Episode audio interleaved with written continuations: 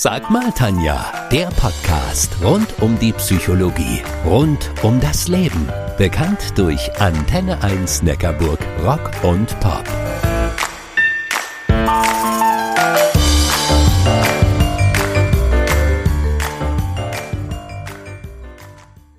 Sag mal, Tanja, du bist doch Psychologin. Jedes Jahr gehst du ganz alleine auf eine Neujahrswanderung und kommst mit einem sogenannten Jahresmotto zurück. Hilft so ein Motto wirklich oder ist es nur ein Nice to Have, eine Modeerscheinung? Meine persönliche Überzeugung, ja, es hilft. Wie, das erfährst du in dieser Podcast-Episode. Ich bin die Tanja, ich bin Diplompsychologin und Coach und verrate dir in dieser Folge außerdem, warum ein kleines Herz aus Holz mein ständiger Begleiter ist. Lehn dich also zurück und hol dir gute Impulse für dich, für deine Lieben und für dein Leben.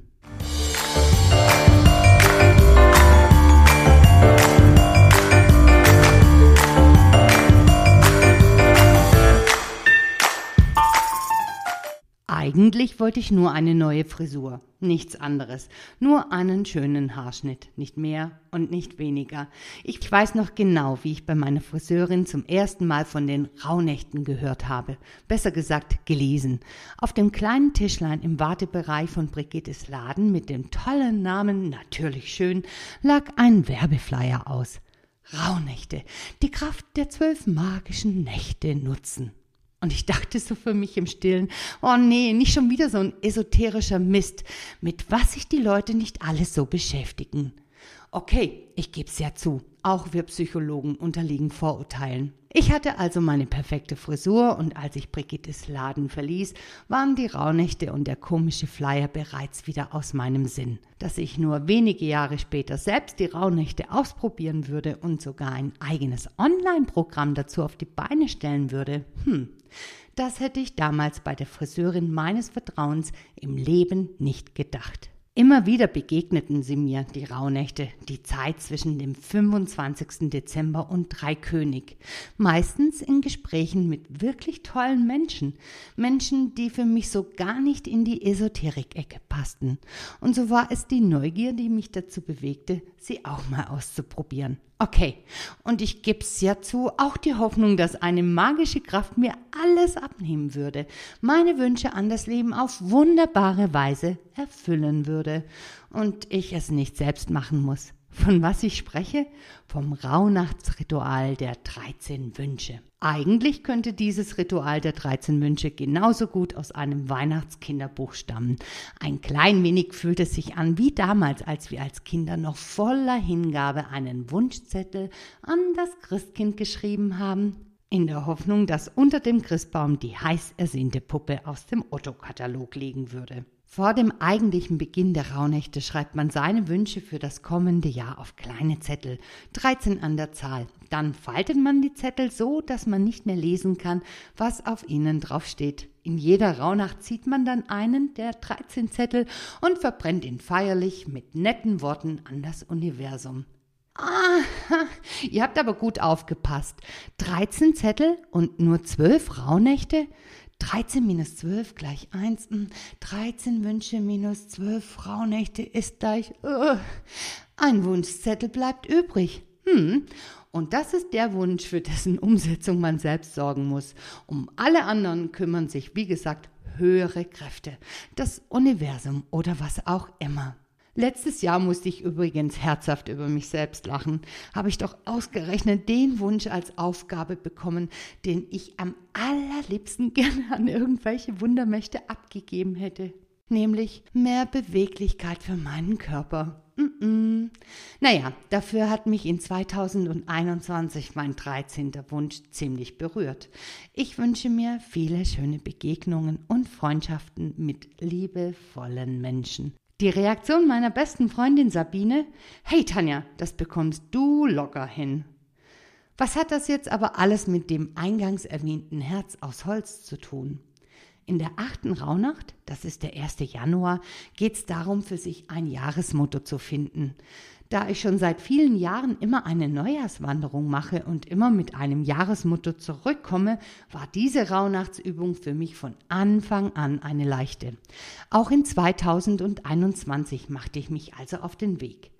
Diesmal mit meinem acht Monate alten Hund Luke an der Seite. Ha, okay, ein Schelm, wer nun daran denkt, dass ich nur einen Hund habe, weil, ja, weil ich doch selbst für meine Bewegung sorgen sollte. Hm. Kaum war ich an Neujahr mit Luke aus der Haustür und stapfte mit meinen Stiefeln durch die tief verschneite Winterlandschaft den Berg hinauf, formte sich in mir das Wort Herzensglück. Herzensglück, was für ein wunderschönes Jahresmotto. Okay, vielleicht war es ja doch die höhere Macht, die es mir per Good Vibrations sendete. Eine stand für mich jedoch gleich fest. Herzensglück gebe ich nicht mehr her, mm -mm, weder als Motto noch als sonst was. Und als wir dann ein paar Stunden später nach Hause kamen, fiel mein erster Blick auf das Holzherz, das auf der Kommode im Flur lag. Und seitdem steht es symbolisch für mein Motto Herzensglück und begleitet mich fast überall mit hin. Ich persönlich finde, dass ein Jahresmotto einem hilft, in herausfordernden Situationen besser entscheiden zu können. Vor zwei Jahren lautete mein Jahresmotto Klarheit. Und tatsächlich habe ich das Jahr eingeleitet, indem ich für Klarheit gesorgt habe. Ich habe mich nicht nur von einer langjährigen Freundin verabschiedet, die mir nicht mehr gut tat, sondern auch von meinem Mann getrennt. Nach 23 Jahren habe ich für Klarheit gesorgt, obwohl ich mich am liebsten im Nebel der Nichtentscheidungen aufgehalten hätte. Und siehe da, am Ende war die Trennung eine gemeinsame Entscheidung. Nee, sie fiel uns nicht leicht, aber die Klarheit sorgte dafür, dass es allen besser ging. Mir, meinem Mann und letztendlich auch unserem wunderbaren Sohn. Im Corona-Jahr lautete mein Motto dann Vorwärts! Und auch in diesem wirklich schwierigen Jahr habe ich niemals den Kopf in den Sand gesteckt, obwohl mir häufig danach war. Ich habe meinen Blick nach vorne gerichtet. Ich stand immer so ein klein wenig auf den Zehenspitzen, damit ich sehen konnte, was nach der Corona-Krise alles Schöne auf mich warten würde. Okay, Corona ist zwar noch nicht vorbei, aber Herzensglück wird's schon richten, da bin ich mir ziemlich sicher. Als ich mein diesjähriges Jahresmotto übrigens auf meiner Facebook-Seite veröffentlichte, schrieb mir jemand, dass er schon immer gewusst hat, dass ich wieder eine große Liebe finden und wieder glücklich werden würde. Hm. Finden bedeutet ja zeitgleich auch suchen und genau da sträubt sich in mir innerlich alles. Erstens, Herzensglück hat nichts, aber absolut rein gar nichts mit einem Partner an meiner Seite zu tun. Und zweitens, ich bin nicht auf der Suche. Warum nicht? Weil ich so glücklich bin, wie es jetzt gerade ist. Das Herzensglück mein Jahresmotto ist, bedeutet definitiv nicht, dass ich unglücklich bin. Ganz im Gegenteil. Ich stehe jeden Tag mit Freude auf und bin gespannt, was der Tag und das Leben für mich bereithalten. Quasi, welche süßen Äpfel für mich am Baum hängen. Und zwar nicht nur im Sommer und Herbst, sondern auch in den anderen beiden Jahreszeiten. Und wenn ich genau hinschaue, dann nehme ich unfassbar viele Äpfel wahr. Und genau die sind es, die mein Herzensglück ausmachen. Die kleinen Äpfel des Lebens. Nicht der eine große Wurf, die eine große Ernte, sondern die vielen kleinen Dinge des Alltags, die es zu schätzen gilt. Das Leben genießen, abgeben und zutrauen, loslassen, zulassen, vertrauen, weitermachen, dranbleiben, ankommen, Wachstum, Gesundheit, Ruhe und Gelassenheit. Einige haben mir auf Facebook ihr Jahresmotto geschrieben. Hey, die Liste ist wunderschön zu lesen und zeigt, jeder von uns steht an einer anderen Stelle.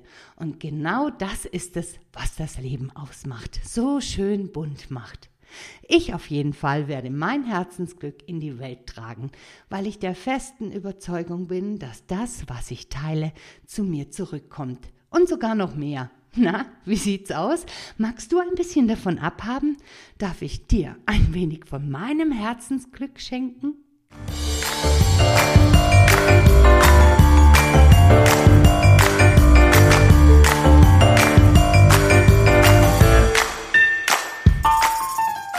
PS Postskriptum.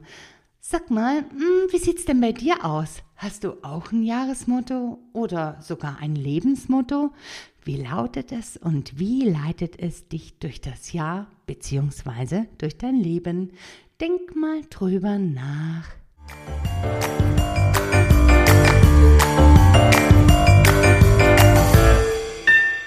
Das war Sag mal Tanja, der Podcast rund um die Psychologie, rund um das Leben. Bekannt durch Antenne 1 Neckarburg Rock und Pop.